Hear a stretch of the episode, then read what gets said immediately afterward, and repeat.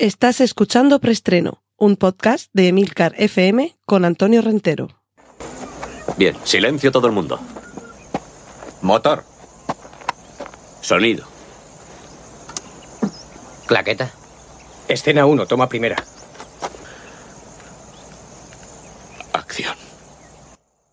Saludos, bienvenidos una semana más a Preestreno, el podcast de Milcar FM con las últimas noticias de cine y series de televisión.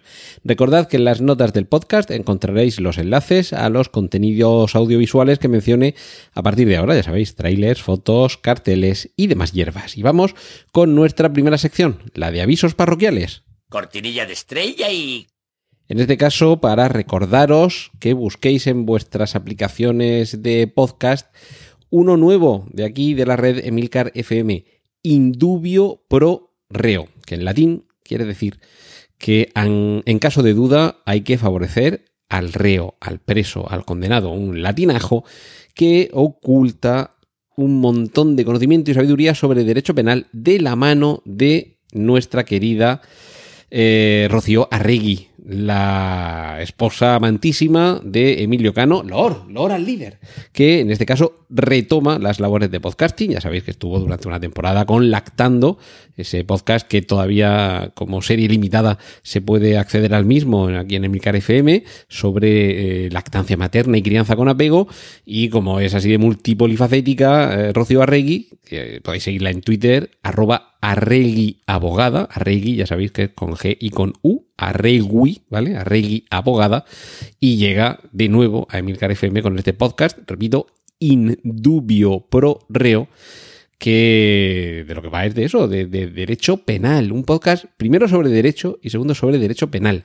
Yo, como jurista, que desde el año 89 que entré en la facultad, o el año 90, aquí sigo y he estado 20 años trabajando en un despacho como uh, oficial habilitado de procurador de los tribunales y, me he hartado de ir a juicios y, y además eh, zarandajas eh, legales y jurídicas, aunque ahora me dedico a otras labores profesionales afortunadamente alejadas del derecho, debo deciros que el campo del derecho es apasionante si se sabe enfocar bien y especialmente en el campo del derecho penal siempre hay mucho que aprender, sobre todo para no caer en esas torpezas de las demandas penales o las demandas por lo criminal y todos esas, pues esos términos que están mal empleados porque la gente normalmente no ha pasado por la facultad de derecho ni siquiera por la puerta y, comete esos errores. Así que estoy convencido de que este podcast de Indubio Pro Reo nos va a facilitar mucho las cosas a los que sabemos algo de derecho y sobre todo a los que no sabéis tanto, pero tenéis curiosidad, tenéis inquietud y tenéis ansia de conocimiento que seguro que colmará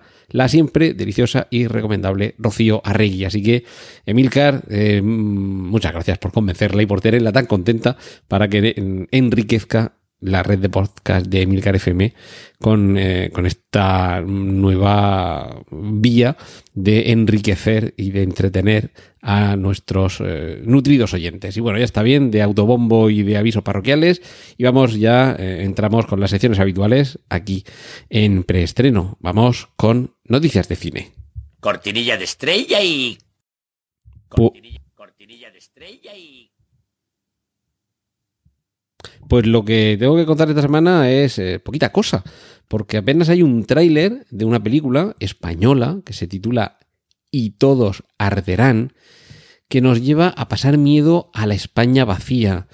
El tráiler tiene un par de secuencias muy terroríficas, mucho, eh, especialmente una que yo, creo que la imagen se ha convertido en la icónica sobre esta película, en la que se ve en un plano con una composición muy equilibrada, en una carretera, con un horizonte vacío, eh, llanura verde al fondo, asfalto en primer término, un Mercedes antiguo parado ahí en la orilla de la carretera, un Nissan Patrol de la Guardia Civil y lo que tenemos es a una niña con su madre adoptiva frente a un guardia civil que hierático entra en combustión espontánea.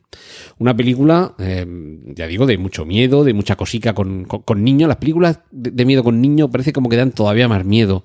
Y eh, además eh, hay que decir que tiene un cierto aire, un cierto aire a 30 monedas, la serie televisiva de Alex de la Iglesia, que nos lleva también eso, a un pueblo a pasar miedo en la España rural. Se va a estrenar en el Fantastic Fest de, de este año en, Austin, Texas. Y lo bueno de esta película es que ha sido capaz de eh, rodarse sin ningún tipo de ayudas en su financiación. Que siempre hay el listillo que se queja, es que aquí estoy pagando con mis impuestos las subvenciones al cine español. Pues no, no siempre. Y aunque así lo hagas, en ocasiones merece la pena.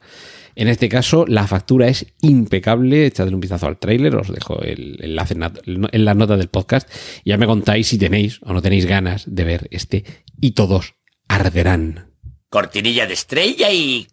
Nos vamos con la sección de remakes, secuelas, precuelas y triquiñuelas con la quinta entrega de VHS, en este caso VHS 99, ya podemos ver el tráiler, y continúa avanzando la forma de contarnos historias encontradas en esas cintas de cassette que en los años 80, 90 y principios de los 2000 eh, dejaron testimonio de esos momentos truculentos que ya conocemos por las cuatro anteriores entregas. Vamos a ver aquí qué nos cuentan de nuevo. Y los que no nos van a contar nada de nuevo son los señores del universo Star Wars, porque Disney ha cancelado Star Wars Rogue Squadron. Se supone que esto estaba un poco en la órbita, eh, no en la órbita de Endor, que sería lo suyo, pero sí en la órbita de una película única, como es el caso de Rogue One o de Solo.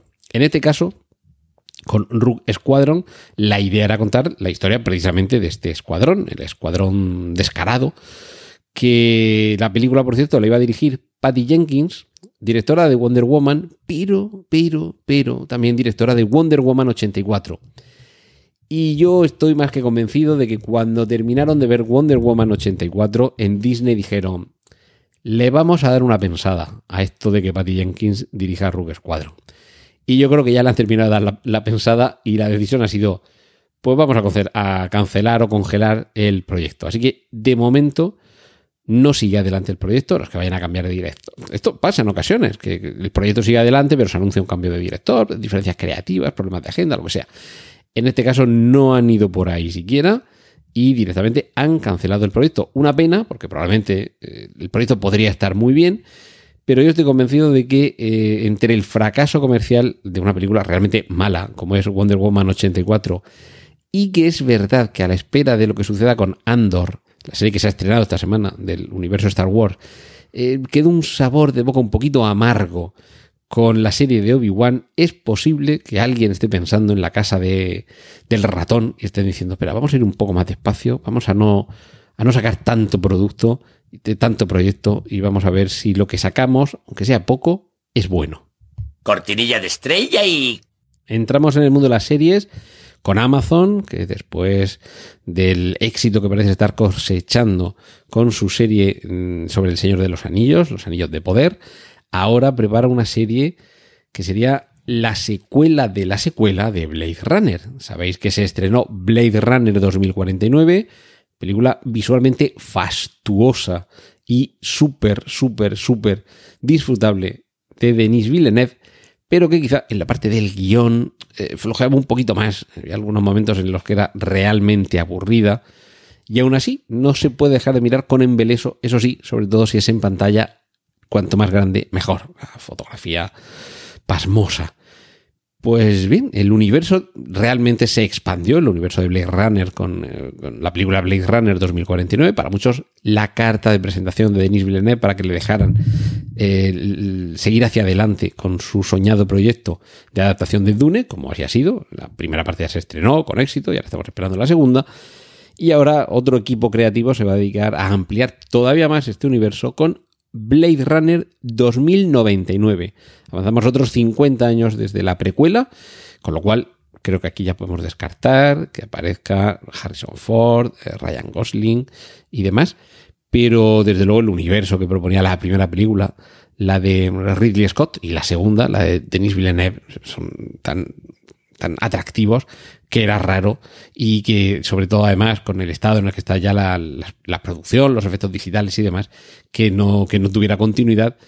Un universo que ya digo, tiene muchos seguidores y eso sí, algunos quizá ya vayan escamados después de ese Blade Runner 2049 y universos que se amplían. Todavía no está en marcha la segunda temporada del juego del calamar, todavía no hay una fecha de estreno ni nada similar, Pero ya hay quien está pensando en la tercera temporada del juego del calamar y ojo porque se está barajando nombres de actores muy importantes, muy conocidos, muy populares, con mucho tirón en taquilla para esa tercera temporada y se ha podido saber que uno de estos nombres sería Leonardo DiCaprio. Leonardo DiCaprio podría estar en la tercera temporada del Juego del Calamar. Cortinilla de estrella y... Sección de cómics, Keanu Reeves, ese ser de luz al que algún día habría que dedicarle un especial aquí en preestreno, donde sea una persona buena, donde las haya, deliciosa, encantadora, desde luego un, amor de señor, eh, podría continuar en el cine con uno de sus papeles. Y no es ni el protagonista de Speed ni el de Matrix.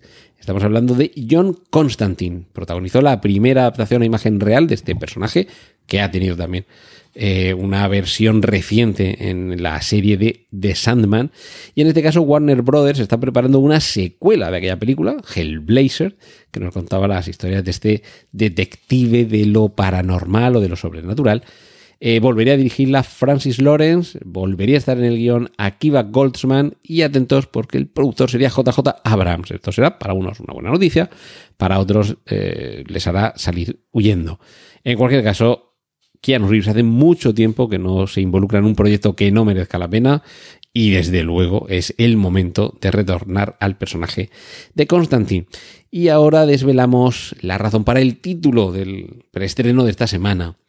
Esto de Reborn Again, que sería algo así como renacido de nuevo, tiene que ver con el título de una de las mejores sagas de mi personaje favorito de cómic, Daredevil. El Born Again de Frank Miller y David Mazzucchelli fue una de las cumbres, o es una de las cumbres, del cómic estadounidense de superhéroes. Y aunque en la serie de Daredevil en Netflix ya vimos parte, parte de un arco narrativo similar al que le sucede al personaje que, que tiene que volver a surgir de la nada, se va a retomar el personaje en el universo cinematográfico Marvel. De hecho, se ha retomado porque ya hemos visto que aparecía en la última entrega de Spider-Man sin camino a casa, como, su papel de abogado de Matt Murdock, eh, cazando al vuelo un ladrillo que entraba lanzado por la ventana sin mirar siquiera. Y cuando se quedan todos asombrados decía, es que soy un abogado muy bueno. Pues bien, Charlie Cox ya está confirmado que sigue siendo Daredevil, pero ahora la serie vuelve y ojo porque aunque algunos pensaban que iba a ser una continuación, eh, ya lo comentamos aquí hace unas semanas, que podría ser una temporada 4. Lo cierto es que, que, no, va a ser, y el propio Charlie Cox así lo ha explicado, no va a ser una temporada 4, sino que va a ser una temporada 1. Es decir, que se reinicia al personaje y es muy posible que suceda algo que gracias al, multiverso ya nos permite prácticamente todo en el universo cinematográfico Marvel. Y es que versiones anteriores de los personajes convivan con las versiones actuales, estén interpretadas o no por el mismo actor. Y esto es lo que podría suceder aquí con el Daredevil de Charlie Cox ya en Disney, no en Netflix, y que continuaría las aventuras del personaje, pero contándonos algunas otras cosas y seguramente obviando algunas de las que ya vimos en las tres temporadas de Netflix y algunas de ellas retomándolas. Así que nada más ilusionante que el título, y es que la serie no se va a llamar Daredevil a secas, sino que ya se ha anunciado que su título será Daredevil Born Again. Que sí, que algo hemos visto ya de cómo se adaptaba esa trama del cómic en la serie de Netflix, pero si son capaces de contárnoslo todavía mejor, pues por favor, que lo hagan cuanto antes cortinilla de estrella y... Vamos terminando, sección de adaptaciones. David Harbour, que sobre todo lo, estamos viendo últimamente en Stranger Things, eh, y que ha sido también Hellboy, por ejemplo, va a protagonizar la película que adapta Gran Turismo, los famosos videojuegos en los que la delincuencia y los coches tienen mucho que ver, y en esta ocasión adaptando una historia inspirada en, hechos reales de un piloto retirado que va a enseñar a un adolescente a participar en carreras de coches. Hay que recordar que lo de Gran Turismo es eh, la denominación de una competición automovilística que durante mucho tiempo en Europa se repartían entre marcas tipo Jaguar, Ferrari, Alpine, hasta que un buen día desde Estados Unidos a General Motors se le ocurrió decir, oiga, nosotros también podríamos mandar un coche a participar en esa competición. Y claro, los, los grandes nombres, las grandes leyendas del automovilismo deportivo de la vieja Europa se reían y en el grupo General Motors decidieron enviar un Pontiac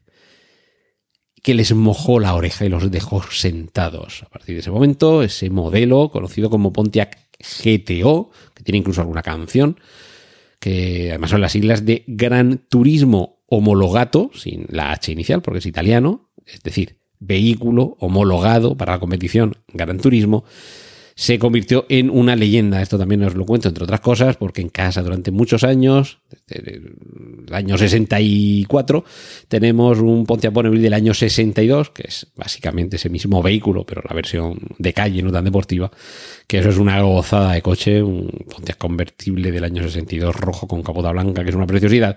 Y me imagino ese vehículo monstruoso y grandísimo, con techo duro, evidentemente, y dejándose atrás a, los Ferrari, Jaguar, Alpine y demás, eh, dejándose los clavados, pues una gozada. Así que ya sabéis de dónde proceder lo de Gran Turismo.